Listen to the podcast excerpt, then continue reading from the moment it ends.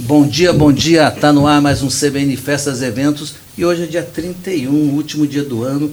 E como amanhã começa 2023, vamos falar de esperança, coisas boas. E hoje eu vou ter o prazer de entrevistar o Dr. Gustavo Rapaz, médico cirurgião, que também traz muitas esperanças para as pessoas, porque ele é especialista em transplante. É isso mesmo, doutor? Isso mesmo. Bom, é? bom dia.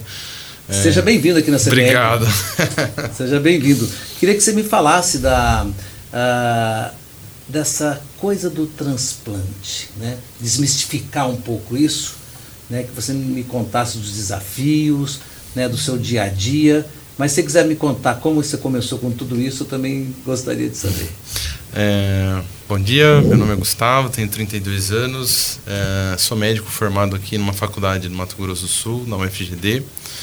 Depois fiz cirurgia geral lá, fiz cirurgia do aparelho digestivo em São José do Rio Preto e me especializei em transplante de fígado em Sorocaba. Uh, por morar, por ter morado nove anos aqui no estado e saber das deficiências relacionadas ao transplante, a minha ideia sempre foi poder voltar ao estado que eu adotei para que a gente cons conseguisse fazer a diferença na vida das pessoas aqui e tentar montar um programa de transplante que fosse eficiente e mudasse a vida das pessoas de uma forma efetiva. Uh... Se eu vou te falar uma coisa, você tem a real percepção da transformação que você consegue fazer na vida de uma pessoa? A gente, a gente tem, a gente, os, os pacientes do, do transplante uh, são, são como familiares, né? Porque a gente se apega, a gente convive dias de luta, dias de glória. A gente, quando perde, perdemos todos e quando ganha, ganhamos todos também. Então, meus pacientes têm meu telefone, eles me mandam mensagem, me mandam foto e a gente acaba comemorando junto. E infelizmente, quando a gente não consegue, uh, o sentimento de dor é para todo mundo também. Você, você se formou e, e veio para cá. E há quanto tempo você está fazendo a, a cirurgia, está fazendo transplantes? Transplante a gente ainda não está fazendo aqui no estado, né? O transplante de fígado, que é a minha especialidade, uh, nunca aconteceu aqui no estado. E Mas você faz fora daqui? Faço parte da equipe de transplante de Sorocaba. Tá. Uh, que eu só tenho coisas boas a dizer. Acho que os, os, resultados de lá, o modo de tratamento, são os diferenciais e influenciaram muito na minha formação como pessoa que eu tenho hoje. É, então eu continuo ainda fazendo parte da equipe, vou aos transplantes dos pacientes aqui do Mato Grosso do Sul que a gente encaminha para lá. E estou aqui em Campo Grande desde 15 de junho de 2021. Tá, mas se Campo Grande, Mato Grosso do Sul fizesse transplante, você está apto de fazer? Sim, é, transplante de fígado ele funciona, ou qualquer transplante ele funciona diferente de qualquer outra cirurgia, né? Por quê? É, não adianta a gente ter capacitação técnica para isso, a gente precisa de como se fosse um, uma liberação, um avará do Ministério da Saúde. Então a gente precisa ter o nome vinculado a uma equipe de transplante, o hospital precisa estar vinculado ao Ministério da Saúde. Uh, para que os resultados sejam cobrados, a eficiência seja verificada. Então, isso, a gente está apto e, a isso. E Campo Grande está em que estágio nisso? Uh, o estágio depende como a gente olhar, né? É o copo pela metade de água. É, um ano e meio atrás. Está cheio, né? Está vazio ou cheio, é. né? Como você bem disse, quem trabalha com transplante trabalha com esperança. E eu vim para cá por essa esperança. Então hoje eu vejo o copo meio cheio. Mas se a gente não trabalhar duro, a gente não vai chegar lá. Tá certo. Você também me falou que, que Mato Grosso do Sul ou é Campo Grande que é um dos lugares que mais tem pessoas que doam órgãos? Zé, para ser bem sincero, o Ministério da Saúde faz 20 anos que quer colocar o transplante de fígado aqui no estado uh, e não consegue por problemas políticos internos. Então, assim, se a gente for colocar é, comparativamente, Cuiabá já está credenciando um serviço de transplante de fígado, já está bem à frente é, comparado a nós nesse sentido. E o estado de Mato Grosso inteiro disponibilizou um, um, uma doação de órgãos no ano passado. Enquanto que aqui? 29 no ano passado, 45 no ano retrasado, uh, e 48 em 2019. E, e esses órgãos vão para outros estados e as pessoas que necessitam de fazer transplante têm que estar em fila de outros estados, é isso? É, na verdade as pessoas daqui do estado morrem por falta de transplante, né? Mas ela não pode estar em, em filas de outro estado? Ela pode, mas precisa alguém mostrar o caminho para ela chegar lá, né? Difícil você receber um encaminhamento de um transplante de fígado ou de qualquer órgão e você chegar em outro lugar.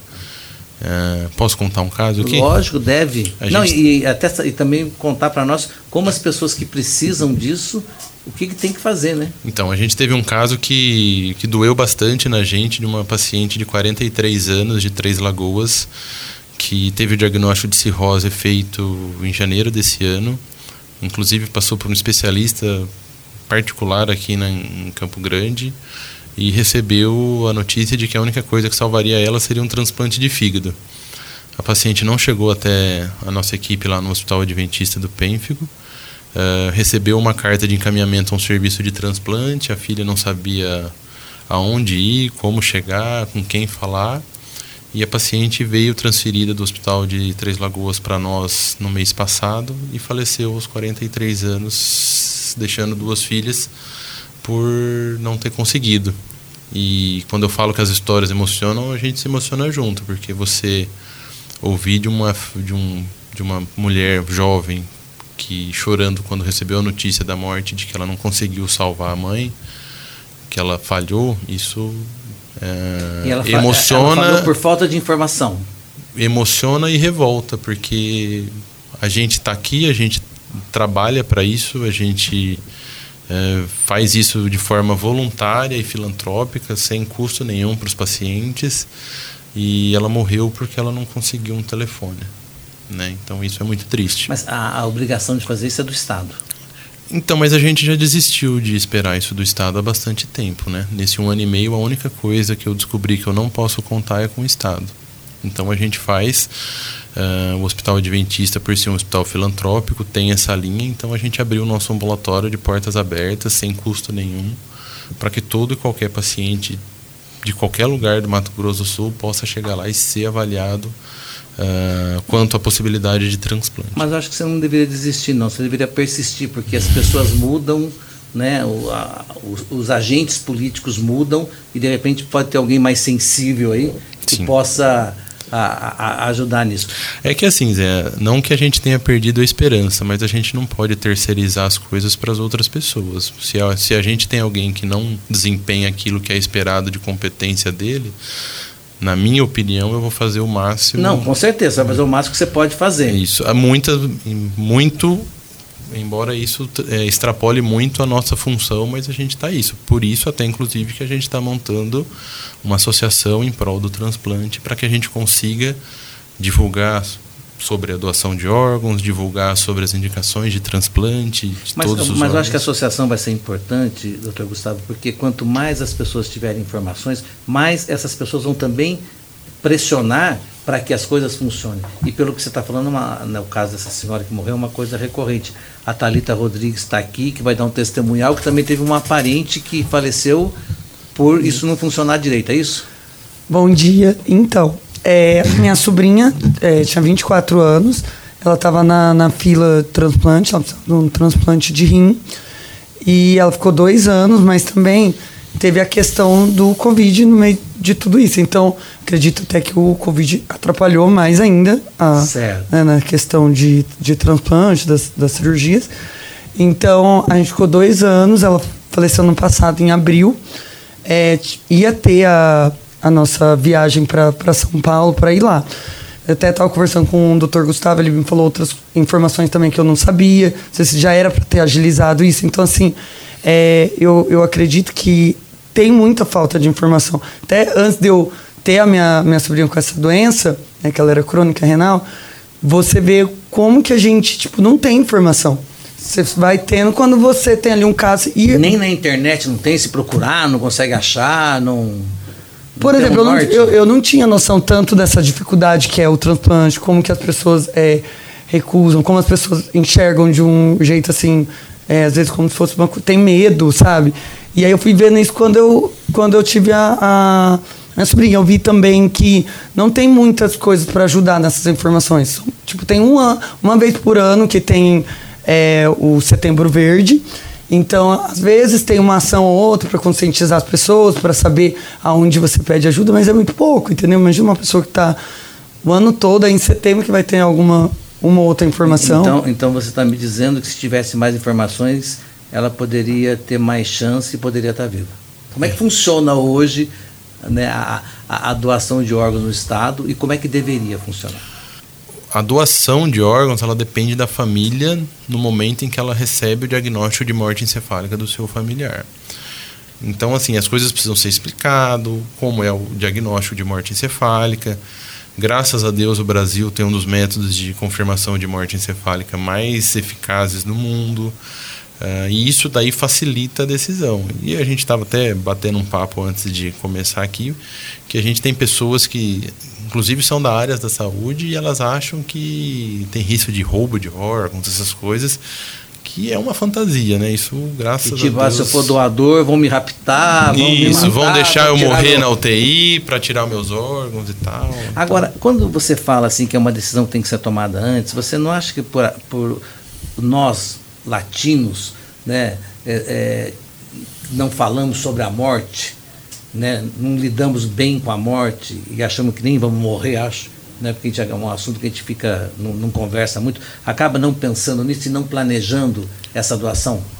Acho que são duas coisas. Essa questão do latino, isso é uma coisa bem comum. Por exemplo, na França, quando tem um diagnóstico de morte encefálica, a família vai para casa e aí o sistema nacional deles lá, eles procuram um receptor, trazem o receptor para próximo, para que não tenha perda de órgãos em, ou minimize ao máximo isso. É, aqui no Brasil. Aí, ou, lado a lado ali. Isso, para que otimize ao máximo, né? Já que é uma coisa que a gente não consegue comprar, não, sim, é um bem sim. que a gente não coloca preço, né? Então tá, então vamos voltar lá. Então tem essa parte da doação que a pessoa tem que decidir ali e só pode ser falado depois que é constatada a morte cerebral, né? Isso. Antes não pode ser falado esse Exatamente. assunto. E ali vai se decidir se vai ou não vai ser doado. Mas mesmo assim, o nosso estado é campeão aí de. Na de verdade, assim, só um outro parênteses, um segundo ponto relacionado à cultura, é, eu acho que o que mais motiva as pessoas são os exemplos. Então, quantas pessoas você conhece que transplantou e. Não muitas. Quase ninguém. Quase ninguém. A maioria das pessoas não conhece ninguém. Então, como a gente tem um transplante, um serviço de transplante estadual que é capenga, que funciona mal, a gente não tem exemplos. Então, por exemplo, dos nossos pacientes que a gente transplantou desde que a gente começou o programa, eu tenho um paciente de 13 anos, eu tenho um paciente de 18 anos, que só está vivo hoje porque alguém, no momento de dor, optou pela doação. A gente reduziu o tempo de entrega dos corpos para as famílias, porque antes precisava vir uma equipe de fora fazer essa retirada. Hoje vocês estão fazendo. Hoje a gente faz, embarca os órgãos abdominais que a gente retira, isso daí reduziu em mais de seis horas a entrega do corpo para a família, que como isso é um dos fatores limitantes, isso ajuda bastante. Se a pessoa falecer, vocês conseguem atender? A gente vai em qualquer lugar do estado para fazer a retirada. Em qualquer já, lugar? Já fomos para Três Lagoas, já fomos para Dourados, já fomos aqui em vários hospitais aqui da capital. Então a gente vai aonde, aonde tem UTI, é possível que tenha um doador. E, e tem essa conexão, tá todo mundo sabendo que vocês são a equipe que vão lá fazer a extração. A gente é cadastrado no Ministério da Saúde para isso. Tá. Então, então quando a gente lá em Três Lagoas, o pessoal já sabe que é com vocês que falam Isso. e vocês vão para lá. Hoje eu funciono de sobreaviso 365 dias por ano. E o Estado banca você mais ou menos, tá bom. É, Ué, às, não, vezes, às, vezes, o poder público é meio complicado, né? Eu não recebo salário é. para isso. Eu recebo é. produção por, por órgão retirado. Não tenho um salário que me permita deixar de trabalhar com outra coisa para fazer isso. Entendi. E em um corpo humano, é, quantos órgãos você consegue aproveitar para serem doados? Coração, pulmão, pâncreas, rim, fígado, pele, osso, córnea, Hoje, não que seja um programa atuante, mas até útero a gente já tem transplante. Tá, mas isso aí é, seria um cenário assim. Ideal. Ideal. O real. O que, o que consegue fazer hoje? Hoje, os mais fáceis de serem aproveitados são fígado e rim pelo tempo de isquemia. O que é o tempo de isquemia? É o tempo da retirada do órgão até o implante no receptor. Então, o rim ele tolera até 48 horas esse intervalo. O fígado, num limite extremo, ele tolera até 14 horas. Então a gente consegue fazer essa, apesar de ser uma correria, né? A gente consegue fazer essa retirada, enviar para outros centros que consigam fazer uso desse órgão. Agora, é, coração, o limite é 4 horas. É, pulmão, seis horas. Então isso Então tem um limite geográfico aí nessa história também, né? Tem, tem. Então é assim, é difícil, por exemplo, a gente mandar um, um órgão, um fígado para Rio Grande do Sul, por exemplo. Até a gente fazer isso. E a gente encontra algumas dificuldades geográficas até dentro do estado. Por exemplo, Dourados não tem aeroporto, então a gente não consegue. A gente já teve alguns casos em que o fígado não conseguiu ser aproveitado por questão logística. E, e deve doer o coração da gente. Você está com um órgão lindo, maravilhoso ali, alguém precisando. A gente teve um doador de né? 27 anos, né? Que é um órgão ideal que a gente não conseguiu aproveitar porque o aeroporto não funciona. Mas que... você tem um time que poderia fazer isso. É tem. questão de construir é isso. É questão de disponibilidade. Mas a associação, mas a associação acho que vai ajudar. A, a associação ela está sendo criada para isso. Né? Então a gente precisa contar histórias, a gente precisa contar histórias que a gente não gostaria de contar, que é como o familiar da Talita aconteceu. A gente quer contar histórias dos pacientes que conseguiram, que receberam uma, uma vida nova. Todos os pacientes transplantados eles falam que eles têm duas datas de aniversário, né? a data de aniversário propriamente dita e a data que eles receberam a segunda chance. É, então, uma dessas das atividades da associação é essa.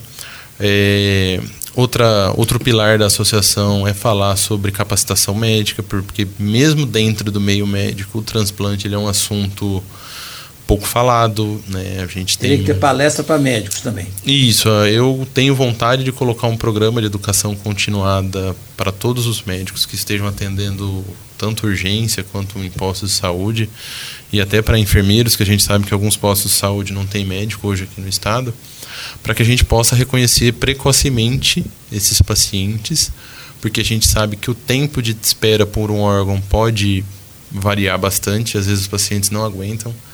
Então, a única coisa, o que mais salva a vida é o diagnóstico precoce e o encaminhamento para onde a gente consiga resolver a vida desses pacientes. Deixa eu entender, é que esse assunto é, tem tanta pergunta. Deixa eu entender uma coisa. A pessoa vai no médico e ela fala assim: você tem que fazer um transplante de fígado, por exemplo. Uhum. O médico dá o diagnóstico, ela tem que fazer o transplante. A partir daquele momento que ele dá esse diagnóstico, a pessoa fica órfã, fica, não sabe para onde vai. Quando ela não sabe para onde vai, ela ainda tem alguma chance. Agora, eu já tive paciente é, com plano particular, né? Que passou no meu consultório, que passou por um médico e falou que aos 69 anos ele não teria indicação de transplante por ser muito velho. Então, o paciente foi condenado pelo médico dele que ele e não e... procurou uma segunda, sempre procure uma segunda opinião. e aí ele voltou, né, resolveu procurar uma segunda opinião e o paciente, 69 anos hoje, a gente sabe que Não, recentemente é. você comentou comigo um, um doador de 36 anos, né, o que doou e o que recebeu de 68, não, Sim. 68 anos. Sim, a gente tem paciente que transplanta com 70, 71 anos, porque a, gente, a longevidade das pessoas tem aumentado. Então. Agora, agora, o cara com 68 anos, com um fígado de 30, ele pode usar mais? Não. Vai, vai levar uma vida normal, né? Não, sim, mas ele tá com fígado novo, né? Aí é a lei de Deus, né? Ah. E não tem rejeição, não tem. Rejeição é uma coisa hoje que é mais mito do que um é problema mesmo? de saúde. Por exemplo, do fígado. A mortalidade em fila do transplante é 36, 33%. Então, para a gente disponibilizar o órgão para um paciente, alguém vai morrer na fila esperando, né? E aí vocês têm que escolher quem é o melhor receptor. Exatamente. Não escolher quem é o melhor, né? Mas Não, ver tá aqueles que têm as plenas condições tá de mais, mais apto, né? Isso. E para poder manter a vida. Exatamente. Ele. Não pode fazer uso. Então, no caso do fígado, os pacientes não podem mais fazer uso de álcool, né? Para evitar complicações relacionadas. Mesmo a... se tiver um problema de álcool, cirrose, alguma coisa assim, que tem o vício, a compulsão. Então, para isso a legislação obriga seis meses de abstinência total, né? Para você poder entrar na fila do transplante. Então a gente tem alguns casos de pacientes que morrem porque simplesmente não foram é, orientados, esclarecidos, receberam o diagnóstico Ô, de cirrose. Gustavo, tem gente que faz hemodiálise e acha que vai fazer hemodiálise pro resto da vida e que não tem mais esperança. Pelo que você está falando, tem esperança. É que o que, que acontece? Como tem um, um, um ar negativo relacionado ao transplante, então às vezes pelo medo do transplante o paciente opta pela pela hemodiálise. E assim, a hemodiálise, é, falando de transplante de rim, ela é um negócio extremamente uma morbidade altíssima, né? Porque o paciente três vezes por semana ele precisa ficar ali de seis uhum. a oito horas sentado numa máquina, filtrando sangue. Para o paciente fazer uma viagem, sei lá, uma simples viagem de férias, por exemplo, ele tem que conseguir um centro que dialise ele para onde ele vai. Então é um transtorno. Então, assim, o transplante de rim é algo que tem que ser extremamente esclarecido, aberto, tem que ser mostrado. É, porque a qualidade de vida dos pacientes é péssima. É bem, é bem ruim, né? Sim. Bem ruim. E, e, e quem estiver nos ouvindo aqui e, e, tiver necessidade de informações, a associação ainda não está efetivada, né? É. Mas já pode entrar em contato para saber. O Hospital é Adventista do Penfio, que é onde a gente está montando o nosso centro, está de portas abertas, né, para receber todo mundo uh, que tenha dúvida, esclarecimento, a gente sempre faz questão de, de mostrar e tudo. Vão conhecer vários pacientes transplantados do fígado que estão todas as segundas de manhã lá com a gente, vai ver como o resultado é bacana. Eles vão lá para acompanhamento, acompanhamento ambulatorial que precisa, né? Como o serviço ainda é recente, o nosso primeiro paciente transplantado foi de 5 de março desse ano. Uh, nove meses vai fazer. Então esses pacientes acompanham com a gente bem. E, e, a qualidade de vida? Normal, curado, né? Esses pacientes eles reinternam com frequência, usam uma série de medicações, passam por procedimentos. É... Mas consegue chegar um momento que tem uma vida normal, assim como sem tantas. A gente pede seis meses para voltar ao que era antes da doença. Esse é o tempo que a gente pede que é no começo, né, quando o paciente recebe alta, por exemplo, do transplante de fígado, ele sai tomando a média aí de 25, 20 comprimidos dia, né? Que são os remédios para rejeição, outras medicações que são necessárias. Isso, isso o SUS dá ou tem que comprar? A maioria o SUS dá, maioria, mas não todos. E aí depois de seis meses eles passam a tomar seis, oito comprimidos por dia, que é menos do que eles tomavam quando eles eram doentes. Tá, então vamos lá. Quem precisar de informações, hoje pode entrar em contato com o hospital, é isso? O Hospital do Peito. Tá. Meu telefone também está na mão de muita gente, a gente está sempre à disposição. Então já fala aí o telefone. Porque não, eu vou falar com você, se eu tivesse ouvindo essa entrevista e eu tivesse num momento desse, cara, eu ia querer muito. Porque assim, eu acho que eu sou um cara informado, mas eu não sei nada do que você está me falando, cara. Como a Thalita também falou, não sabe uhum. nada, né, Thalita? A gente não acaba sabendo de nada sobre isso. Sim. Por isso, por isso que talvez seja caótico. É, então, é, é, como eu falei, a gente, como a gente não tem casos, né? A gente não, a gente não tem caso nem daqueles que morreram esperando pelo transplante, porque eles nem sabiam do transplante. Então acha que morreu porque chegou o final, né? Então, que era, que era o final da, da vida mesmo, né? Então isso daí acaba favorecendo o desconhecimento, né? Ah, entendi. Ó. A Ariana tá pedindo para você falar um Insta e o telefone. Eu vou deixar para a Ariana, que ela é especialista nisso. Quando a associação estiver pronta, Não, eu sei, mas já, já tem um Insta para poder. Tá ah, tá fazendo? Ah, então, então deixa o telefone então para. Você pode deixar? Posso, deixa eu só pegar aqui. Não, eu... porque acho que é super importante, cara, assim, é, talvez várias pessoas possam te ligar, mas é de extrema importância porque está mexendo com vida, né? Sim. O telefone, Vida e esperança. O telefone que a gente tem aqui, que é da Michelle, inclusive mandar um abraço para ela, porque ela sempre resolve todos os pepinos para mim. É o 6799 85 84 35. Michelle é a, meu braço direito lá no Penfio. Qualquer coisa que precisar, ela sempre resolve pra gente. Hoje você opera e a Maria é. Assim, Hoje. Uh, ela participa, ela é médica também? A, a Maria está na faculdade tá na ainda. Faculdade, está aprendendo, que ótimo. E né? a Maria, a gente se conheceu em, no ano passado, quando a doutora Luciana Bento me chamou para dar aula num, num simpósio organizado lá na Uniderp, em que eu falei sobre transplante e daí E vários vários alunos se interessaram, a gente tem outros também, mas a Maria é mais atuante nesse sentido. E, como eu falei, o- a média de idade dos, dos que trabalham com transplante, eles têm aumentado ano a ano, porque a gente tem poucos jovens profissionais que se interessam por essa área. Por causa de questões de horário, né? São, a gente acaba trabalhando muitas madrugadas, não tem final de semana, não tem tem es- essas dificuldades. E a Maria é uma acadêmica que se interessou nessa área, está acompanhando a gente, vai nas captações de órgão, acompanha a gente no ambulatório, tem tenho terceirizado algumas coisas até para ela, para ela já ir ganhando Bom, né? É experiência. É importante, sim, que, que tenha isso, que mais pessoas se interessem, porque também aumenta o time, né? Então, Zé, assim, eu, eu- meu interesse não é só naqueles que se interessam e venham trabalhar com o transplante. Óbvio que isso é uma coisa muito legal. Mas eu cito sempre um exemplo que assim, eu nunca vou conseguir fazer um ambulatório em Antônio João, por exemplo, para poder reconhecer pacientes que necessitem de transplante de fígado, mas algum médico vai trabalhar lá.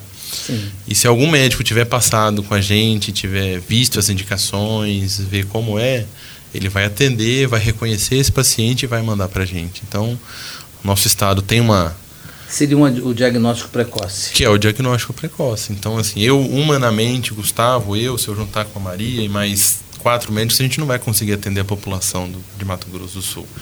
Então, por isso que um dos pilares da associação, inclusive, é a educação continuada, porque a gente tem que fazer os outros profissionais de saúde estarem atentos ao- ao- a esse diagnóstico e poder encaminhar para um centro especializado. Bacana. Bem, a gente podia ficar aqui o, ano inteiro, né? Que já vai mudar, vai passar o ano. já vai chegar em 2023 conversando sobre esse assunto que é muito legal, é muito importante, mas traz esperança para as pessoas. É, eu falei para você deixar o telefone, você deixou, porque nós só falamos aqui, eu não, não lembro. Deixei, botar, né? deixei. Então tá bom, então já está deixado, a gente vai marcar de novo aí para aparecer. Quero agradecer então a oportunidade de ter conversado com você. Preciso conversar mais sobre esse assunto. Quem sabe numa próxima a gente não traz um paciente aqui? Seria, vocês- seria. Vocês vão escutar um. De... Porque um a Hoje minha- nós escutamos o depoimento da Talita por falta de informação. Vamos escutar o outro lado hoje, né, Deu- que conseguiu chegar que lá. conseguiu ter informação e conseguiu preservar a vida. Maravilha. Talita, obrigado então pelo testemunhal aí, doutor Gustavo.